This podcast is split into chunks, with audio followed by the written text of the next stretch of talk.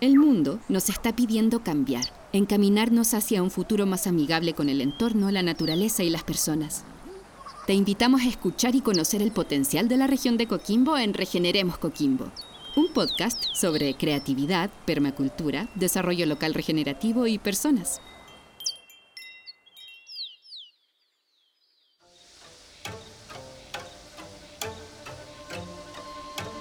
Mi nombre es Andrea Cortés, en este momento soy guardiana de Casa Taller Cañahual, ubicado en la localidad de Jorquera, en el Valle del Chuapas, Salamanca. Es un proyecto con enfoque regenerativo, especialmente en la educación, que busca mm, acercar a las personas a herramientas, técnicas, conexiones que tengan que ver con la regeneración del ser interna, donde compartimos diferentes disciplinas que nos ayuden a reconectar con esa memoria ancestral, a reconectar con lo que portamos dentro como memoria, como del territorio y también esa memoria que traemos de nuestros antepasados a través de muchas disciplinas o ceremonias que se practicaban en los pueblos ancestrales de América. Como todas estas memorias, todos estos recuerdos nos ayudan a conocernos a nosotros mismos. Cuando nosotros nos conocemos a nosotros mismos, podemos conocer un entorno, podemos relacionar, relacionarnos con, con otro, podemos relacionarnos con la naturaleza, podemos también eh, situarnos y habitarnos en el contexto en el que estamos, presente sobre todo, porque nos olvidamos mucho de la presencia. Darme el tiempo para conocerme darme el tiempo para habitarme, eh, enfrentar mis miedos, mis dolores, ver cuáles son mis pensamientos, cómo estoy manifestándome, cómo me estoy relacionando con un otro, para generar un entendimiento interno y poder llevarlo hacia algo externo, hacia las relaciones con un otro o hacia un ecosistema. Porque si nos olvidamos de nosotros mismos y no hacemos ese trabajo o esa regeneración o nos volvemos la mirada hacia adentro, eh, no podemos avanzar. Podemos querer algo mayor, pero si no habitamos esas partes que hay que todavía florecer en nosotros, es muy difícil dar esos pasos. Entonces mi invitación siempre es a partir por uno mismo.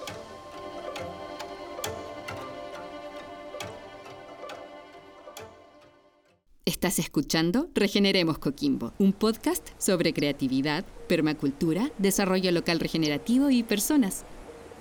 Hola, soy Francisca Escobar de la Corporación Educacional Escuelas para la Regeneración Ecosocial y estoy con Guru Jivan, coordinadora del programa Regeneremos Coquimbo 2023-2024. Acabamos de escuchar a Andrea Cortés de la localidad de Jorquera, en la comuna de Salamanca, que nos cuenta sobre el rescate que están haciendo de prácticas de los pueblos ancestrales de América. Y con esto quisimos comenzar un nuevo capítulo sobre la ética de la permacultura que nos invita a cuidar a las personas, comenzando con el autocuidado.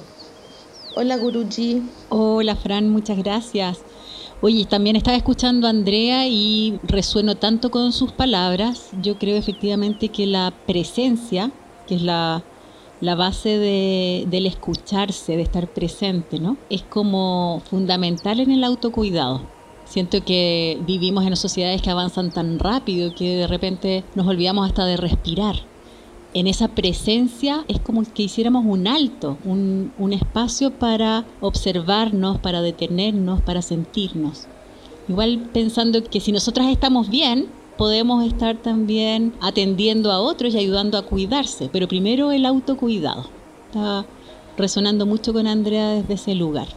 Bueno, yo soy profesora de yoga, estaba sintiendo también en sus palabras este concepto de salud o este cuidarse se da en nosotros como un sistema, como un todo. De pronto lo más evidente es lo físico, me duele algo y, siento que tengo que atenderlo, pero creo que está todo integrado. Si estoy pasando por una situación que me demanda mucha atención mental, también mi salud o mi energía va a estar afectada por eso y mi cuerpo lo va a resentir. O lo mismo, si estoy afectada por emociones, si estoy afectada por alguna decisión que tengo que tomar, eso mi cuerpo lo va a manifestar. Entonces me gusta mucho esto de conectar, de sentirse, de escucharse para autocuidarse y desde ahí salir hacia afuera. No sé, Fran, ¿cómo lo ves tú? Claro, la salud es algo integrado, ¿verdad? Que conecta nuestro, nuestro cuerpo físico, nuestras emociones, nuestra energía mental y en estos tiempos que corren vivimos bastante estresados. Entonces yo también soy practicante de yoga hace muchos años y tengo ahí un maestro que siempre dice cómo vamos a tratar de ascender en términos espirituales si es que vivimos estresados, nuestra salud mental no es lo suficientemente fuerte como para poder pensar en los planos más elevados. Exacto, es como al tiro me salta la relación de esto de, en algunas líneas espirituales se habla de cuidar el cuerpo como el templo, es como el, el soporte, la fortaleza para sostener esa otra parte que es más sutil. Exactamente. Y, y, el problema se, se, agravó, ya sabemos, con la pandemia, ¿no? Según la Organización Mundial de la Salud, Chile es el segundo país en el mundo donde más se deterioró la salud mental durante el COVID. Entonces, este tema de la salud mental no está como separado del cuerpo o de, o de la salud general de la persona, sino que todas tienen un impacto unas sobre las otras, ¿verdad? Y, y, no tan, y tanto en la salud personal como también en la salud del, colectivo, ¿no? de la familia, de la comunidad en la que vivimos, de la sociedad en la que somos parte finalmente. ¿Qué sociedad estamos construyendo si somos personas que estamos viviendo ya de una base súper estresada y con una salud mental deteriorada? Sabes que estaba recordando que conozco a algunas personas que son psiquiatras comunitarios y que cuentan esta tendencia en dejar de pensar que las personas que están con alguna situación algo que se, se, le llame enfermedad mental, tienen que sacarse, tienen que alejarse de la comunidad, hay que sacarlos afuera, como si fuera algo que es, que es contagioso, entonces hay que sacarlo para que la comunidad funcione bien. Y esta tendencia de salud donde la comunidad es la que te sana, es, es todo lo contrario, cómo integramos, cómo mm. integramos también el cuidarnos desde las diferencias a lo mejor en la forma de funcionar. Ahora se habla de las neurodivergencias o personas con, con necesidades distintas eh, en términos de, de ruido, en términos de ritmos. Entonces, ¿cómo vamos integrando en esta forma de cuidarnos en la salud mental? Qué importante es este equilibrio entre la salud del individuo y la salud de la comunidad. Y qué importante también estar sana para poder aportar a ese cuidado de los otros, eh, aportar a ese, a ese cuidado del colectivo, ¿no? Se me ocurre ahí también la importancia de los acuerdos de convivencia, eh, pensando sobre todo en, en, mejorar las estadísticas que dicen que las mujeres somos las que nos hacemos principalmente cargo de los cuidados de las personas que necesitan cuidados, ¿no? los adultos mayores, los niños y cómo podríamos generar acuerdos de convivencia que no dependan de que una persona tome su tiempo y, a veces sacrifique su vida ¿no? en el cuidado de los demás. Totalmente, y además Latinoamérica y Chile sumado en esa, en esa tendencia en que las mujeres son las que cuidan, ¿no? Hay como una cultura que de repente pone patrones o deberes seres sobre las, las, hijas mayores, por ejemplo. Mm. Son ellas las que van a quedar a cargo de los padres cuando envejezcan. Mm. O son las madres preferentemente las que van a cuidar a los niños y niñas. Eso se suma además con que las profesoras, las encargadas de la educación, complementario a lo que pasa en la casa, también son preferentemente mujeres. Mm. Entonces, sí hay una, una parte que mirar cómo se da esta corresponsabilidad, cómo distribuimos la carga en ese cuidado y cómo hacemos que sea sostenido comunitariamente. Esto desde las opciones personales y familiares, pero también desde las políticas públicas. Hay una participante del programa Regeneremos Coquimbo, que es Ana Calderón, que tiene una experiencia bonita que compartirnos desde su participación en la tribu Somos, su mirada desde el cuidado de la cooperación y de cómo es, estas alianzas o eh, estos grupos de, de, colaboración con personas que tienen la característica de ser cuidadoras y cuidadores se apoyan mutuamente. Escuchemos a Ana.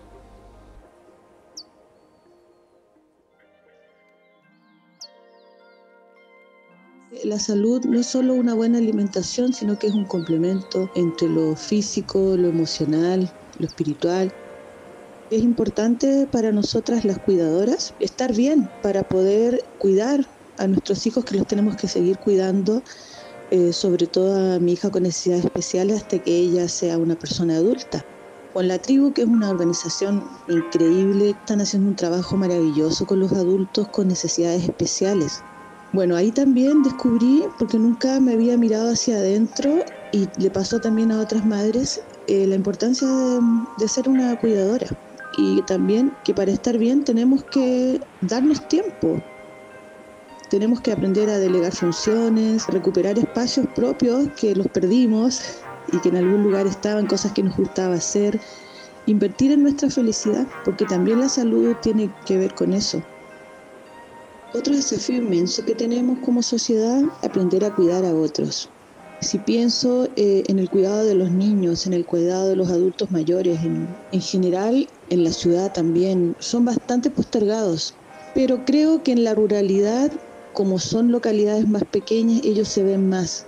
Entonces todavía hay un contacto más cercano y la comunidad o, o la sede municipal o las juntas de vecinos se organiza para llevarle apoyo y cuidados. Sin embargo, si nos trasladamos, no sé, por ejemplo, a la pandemia, ahí se notó muchísimo el abandono de los niños y de los abuelos.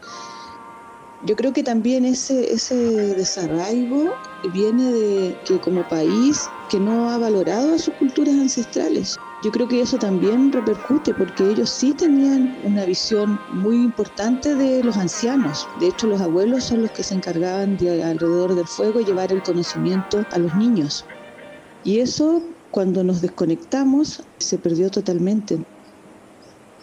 Para mejorar como sociedad creo que hay muchos factores que, hay que atender, pero a lo mejor lo que está a nuestro alcance es empezar por nosotros mismos, ver cómo podemos avanzar desde lo pequeño para ir tomando mayores desafíos, a cuidar el bien común, hablar con mis vecinos, trabajar todos juntos.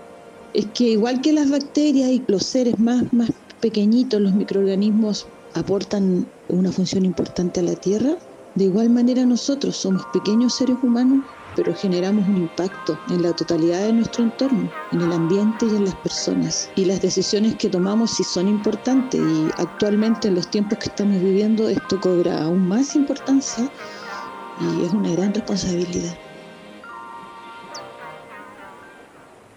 Estás escuchando Regeneremos Coquimbo, un podcast sobre creatividad, permacultura, desarrollo local regenerativo y personas.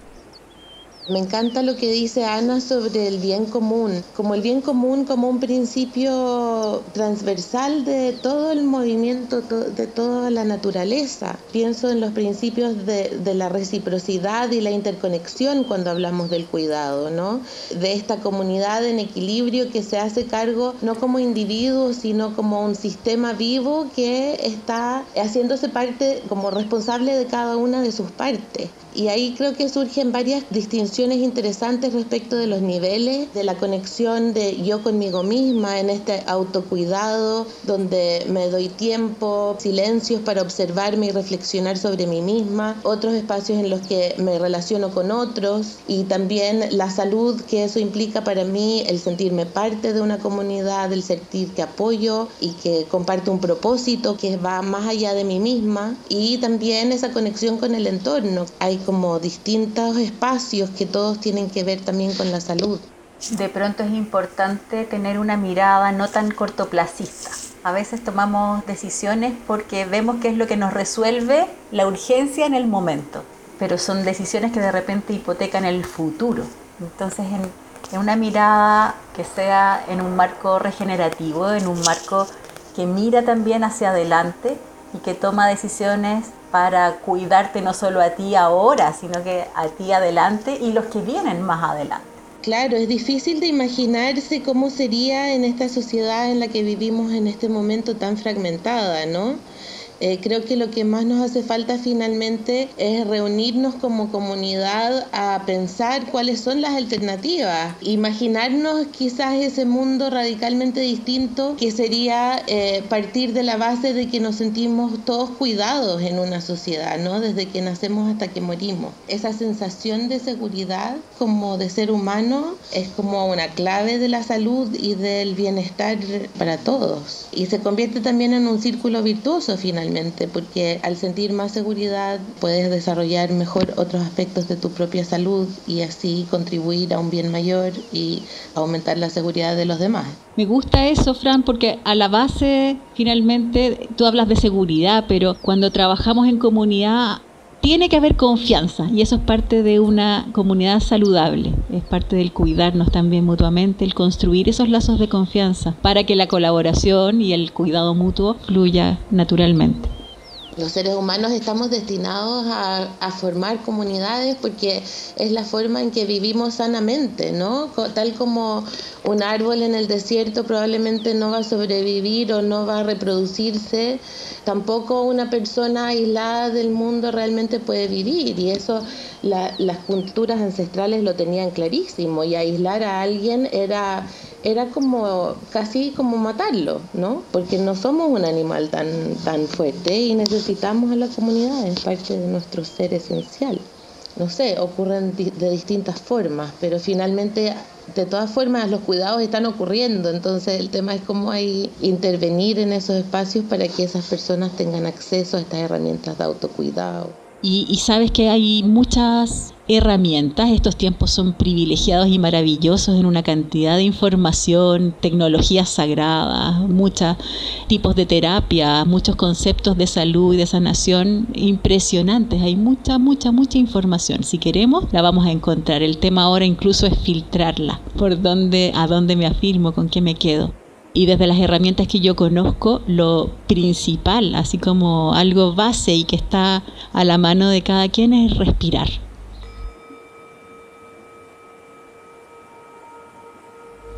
Respirar como que fuera algo obvio y que lo hacemos automáticamente, pero a lo largo del día, si nosotros nos vamos observando, nuestra respiración va cambiando y va a haber momentos en que nuestra respiración está muy cortita y muy superficial y muy entrecortada, especialmente si yo estoy amedrentada, si me siento estresada, si estoy en una situación donde no me siento cómoda, no me siento relajada, no me siento segura. Entonces, inmediatamente mi respiración va a acusar recibo de ese estrés. Entonces, lo primero es como invitarnos a hacer pausas durante el día y observar cómo estoy respirando. ¿Cómo estoy respirando ahora?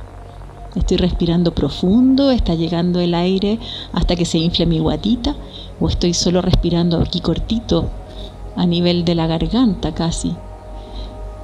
O estoy respirando de una forma pareja, constante, incluyendo pausas pequeñas entre una inhalación y la siguiente, o estoy súper acelerado, entrecortado, con altos y bajos. Entonces lo primero es invitarnos a observar cómo estoy respirando. Y si ya observando cómo estoy respirando me doy cuenta que estoy respirando de una forma entrecortada y cortita, invitarme a respirar más profundo. Con solo el gesto de respirar profundo, voy a llevar a mi mente a otro estado mental desde donde voy a afrontar la situación con más calma, no reaccionando. Y de esa forma me voy a cuidar a no decir cosas reactivamente, apurada por, por el enojo, por la presión, voy a tomarme esa pausa para respirar y voy a poder responder de una manera más apropiada y más cuidadosa. Y también voy a cuidar a los demás, porque yo me voy a estar sintiendo más tranquila para no entrar en una escalada de emociones que pueden ser agresivas, que pueden ser descalificadoras, que son partes de una sociedad dañada, estresada y que lo sabemos en estos tiempos que vivimos. Así que ahí quedan un par de tips para observar la respiración. Si eso no fuera suficiente, el agüita. Tomar un vaso de agua, tomar la pausa y después seguir en lo que estamos.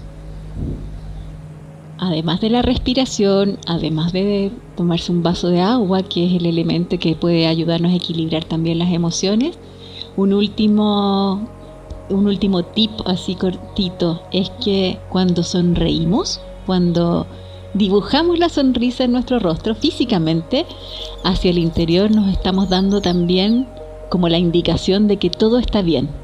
Si yo sonrío por fuera, por dentro mi cuerpo escucha, ay, todo está bien, puedo descansar.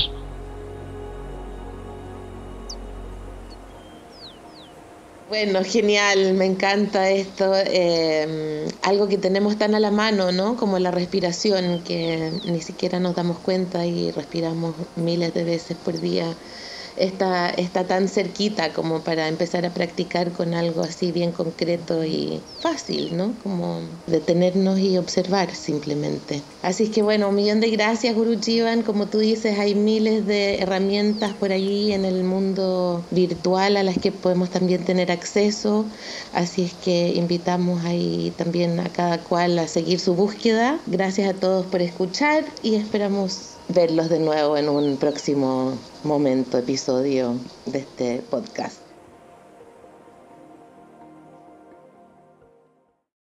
Regeneremos Coquimbo es un podcast producido por la Corporación Educacional ERES, Escuelas para la Regeneración Ecosocial, en el contexto del programa Regeneremos Coquimbo 2023-2024, financiado por el Gobierno Regional de Coquimbo. Conoce más sobre el desarrollo del programa visitando nuestra web regeneremoscoquimbo.cl. Encuéntranos en Facebook, Instagram y YouTube como arroba regeneremoscoquimbo y eres Proyectos Regenerativos Oficial.